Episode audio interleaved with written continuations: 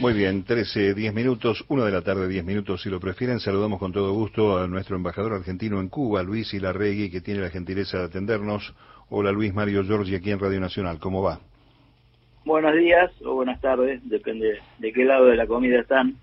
Estamos bien. Eh, eh, bueno, un gusto que comunicarme con ustedes, Mario. Te agradezco Bien. mucho. Y por llamado. supuesto, para nosotros es un placer. Eh, en una eh, serie de jornadas que tiene mucho que ver con el sueño de la patria grande, ¿no? La integración, el pensamiento de un destino común de nuestros pueblos. ¿Cómo ha sido la reunión bilateral con, con el presidente de Cuba y el presidente argentino, Luis? Bueno, una, una reunión como de, de, digo de amigos, porque sería por- en un lugar por ahí, en un plano que no que no corresponde, pero que fue muy muy agradable, muy muy amena, muy de conversación, diríamos, eh, sin algo preguionado, diríamos, sin, sin esa a veces esa forma estructurada que tienen las relaciones, fue más bien eh, una charla de tipo político, en lo cual Argentina manifestó eh, su solidaridad en el caso con Cuba, con las cuestiones que ha vivido Cuba y donde el presidente cubano le agradeció al presidente argentino el apoyo que ha tenido durante estos tres años, fundamentalmente en algunas desgracias que ocurrieron allí en Cuba, como cuando se prendieron fuego los supertanqueros o cuando Claro. tuvieron el problema de, de los últimos ciclón en, el, en la zona del occidente del occidente cubano Eh, bueno generalmente y también un poco el, el presidente cubano manifestó otra vez la solidaridad con Argentina en lo que se refiere a la soberanía sobre las Islas Malvinas es algo medio también que siempre ha traído eh, una unión entre Argentina y Cuba este este paralelismo digamos entre el bloqueo Claro. entre el bloqueo con Cuba y el tema de las Islas Malvinas. Es como que hay una sinergia ahí de, esas dos situaciones que, que hacen que estemos cercanos generalmente a la posición de Cuba con respecto a eso y de Cuba con Argentina. Eh, está el tema, obviamente, de la soberanía arriba de la mesa permanentemente y uno tiene que agradecer la solidaridad que Cuba ha tenido con la Argentina históricamente, ¿no? En, la demanda de nuestro querido territorio irredento. Ahora, Luis, este, ahí este, en la historia de, reciente de la Argentina, sobre todo la, el tamiz mediático que se le da a este tipo de encuentros, donde por ahí hoy uno ve, eh, Alberto Fernández se reunió con el dictador Díaz Canel, título que no era igual cuando se reunió Macri con Díaz Canel, cosa que también sucedió. Sí, la Eh, visita, la visita de Marcos Peña a Cuba. Claro, eh, lo cierto es que eh, estas, es- trans- estas transmisiones de las miradas eh, afectan o no afectan esa, ese vínculo, esa relación bilateral eh, o, o promocionan algún tipo de situación que, que enturbia la relación Sí, política. Sí, eh, en- cierta manera afecta. Fíjate que el presidente de, de Venezuela no, no vino a la reunión de la CELAC. Quiero decir que hay un, un aspecto donde, donde lo afecta. A pesar de que no sea uno el que produce el hecho, de todas maneras nosotros somos un país.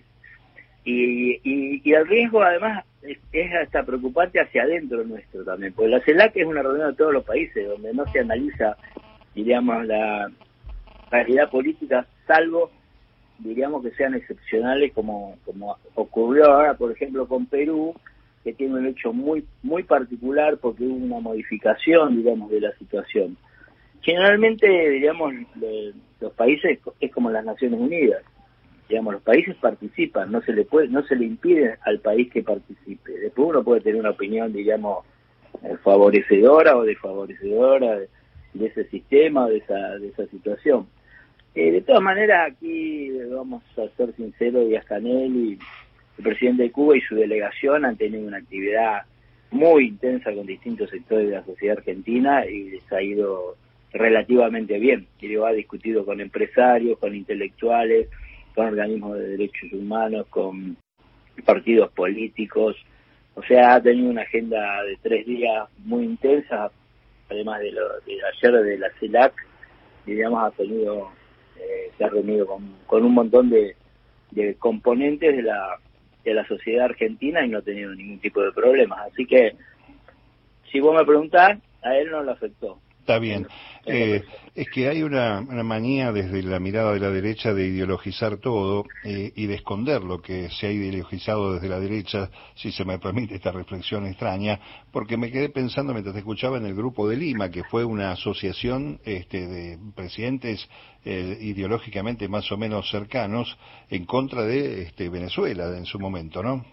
Claro, claro. Sí, sí, sí, hubo varias, varias cuestiones que se se armaron en cierta manera también, no digo con la injerencia de Estados Unidos, pero sí como un protectorado del gobierno de Trump de la construcción de organismos, digamos, que rompieran con lo que es el ala progresista que tenía, tenía América Latina. Claro. Y, digamos, paralelamente a Lofer, o sea, claro. por un lado se perseguían, digamos, a Correa, a Cristina, a Lula, bueno, a Lugo ya lo habían, lo habían cancelado, como se dice ahora anteriormente, pero paralelamente se crearon algunas estructuras, una de las que decimos el Grupo de Lima, en el cual, diríamos, también había una derecha institucionalizada más fuerte, estaba Duque en Colombia, estaba Macri en Argentina, estaba Piñera Piñera en Chile, hoy, diríamos, hay una modificación muy fuerte, diríamos, viendo ayer la reunión de la CELAC, a pesar de que no haya venido López Obrador, pero esta esta nueva irrupción, diríamos, de gobiernos progresistas, los últimos Petro en Colombia, que es un cambio sustancial en lo que es América del Sur, sustancial, más el triunfo de Lula, digamos, que vuelve a equilibrar y vuelve Brasil a la CELAC. O sea, hay una realidad que también Estados Unidos quizás sepa, tenga la inteligencia de apreciar, porque tampoco son, diríamos, gobiernos de un acérrimo anti-norteamericanismo, o sea, en realidad son países que intentan desarrollar una vieja teoría que es la soberanía. Somos soberanos, países claro. construimos como soberanos y queremos tener relaciones de igual a igual con las potencias que sean, y en este caso con Estados Unidos, que está dentro de América, además, ¿no? Sí, hay un eh, multilateralismo que molesta a veces, parece, pero pero bienvenido sea. Eh, sé que no estás con mucho tiempo, pero me, gustaría preguntarte cuál es el vínculo en este momento entre Argentina y Cuba en materia de intercambio, de posibilidades que se abren este, más allá de la reunión de la CELAC en este, en este encuentro de hoy. Sí, hoy, hoy se planteó también eso. Bueno, nosotros tenemos una, una vieja historia comercial. Argentina le vende 300 millones, 320 millones, 280 había sido hace dos años. Subimos 40 millones de dólares más el año pasado. Estamos en 320 millones de dólares de, venta y nosotros le compramos por 18 millones. Compramos langosta, tabaco y ron, prácticamente nada más que eso, alguna otra cosa. Eh, la mayoría de las cosas que vendemos nosotros es lo que vende Argentina, que es soja, digamos, eh, harina, eh, maíz, eh, bueno, todos productos productos para el consumo animal o para el consumo o para el consumo humano, pero ahora estamos embarcados, hoy se habló en la reunión, vamos a ver si tenemos suerte, es un proyecto muy ambicioso que es que los argentinos, productores agropecuarios, empresarios, eh, siembren en Cuba. En lugar de venderle, digamos, el, el, el producto, que vayamos allá con maquinarias, con semillas y con tecnología y con eh, Argentina a sembrar. Ellos están en una falencia muy grande en este momento productivamente, tienen un problema de semilla vencida, por lo tanto la, la, lo que producen no, no es en las cantidades que requiere el mercado interno de, de Cuba, así que bueno, nosotros estamos intentando, ya digo, es, es, todo un trabajo, hace cuatro años antes de que yo llegara allá, eh, desde que entró el gobierno de, Alberto Fernández, sobre todo con una persona que Jorge Neme, que ahora está en el Ministerio de Economía, pero es secretario de Relaciones Económicas Internacionales de la Cancillería, que comenzó a desarrollar este proyecto, donde el INTA también tiene una importancia decisiva casi. Eh, así que bueno, ese proyecto es un proyecto muy ambicioso, quizás el más ambicioso que tenemos en este momento con Cuba, que eh, llevarle nuestra la producción, pero en la tierra de los cubanos. Tal cual.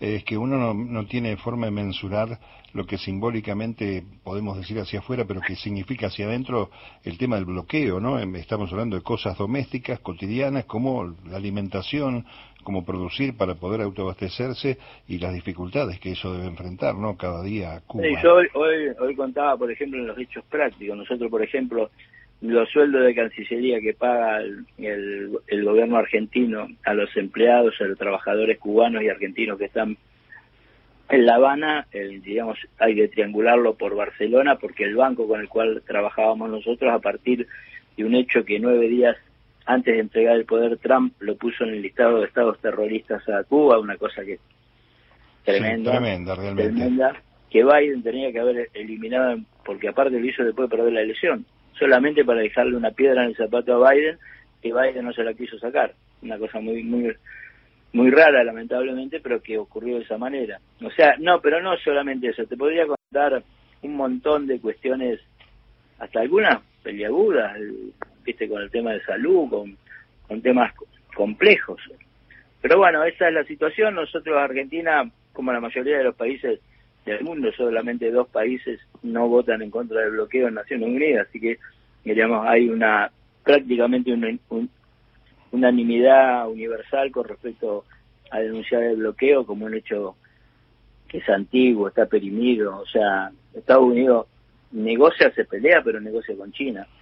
sí, sí, tal cual. O sea, y con Cuba, que es un país Tal cual. Digamos, diminuto para la dimensión para la dimensión que tiene Estados Unidos es muy muy muy muy raro que siga que siga ocurriendo. Esperemos que bueno que que prime hubo hubo un momento de la historia de estos últimos años que fue en el periodo de los dos últimos años de Obama que eso se modificó y fue beneficioso para los dos países y fue todo más distendido. Esperemos sí, no era mucho, no era mucho, pero fue una flexibilidad muy importante, sin duda, claro es que en esa situación de tan tanta tirantez, un poco que se flexibilice es un paso muy adelante. En términos normales podríamos decir que no es mucho, y sé que muchos pensarán, Bull, no es nada quizás, pero en mi óptica, viendo, digamos, esa relación tan antagónica durante tantos años, que alguien relaje un poco, por ejemplo, si ahora Biden sacara del, del listado de Estado terrorista, es un gesto, es un gesto de distensión y un gesto de avance en las relaciones que tendrían que tener dos países que están a, nada, a unos kilómetros de, distancia.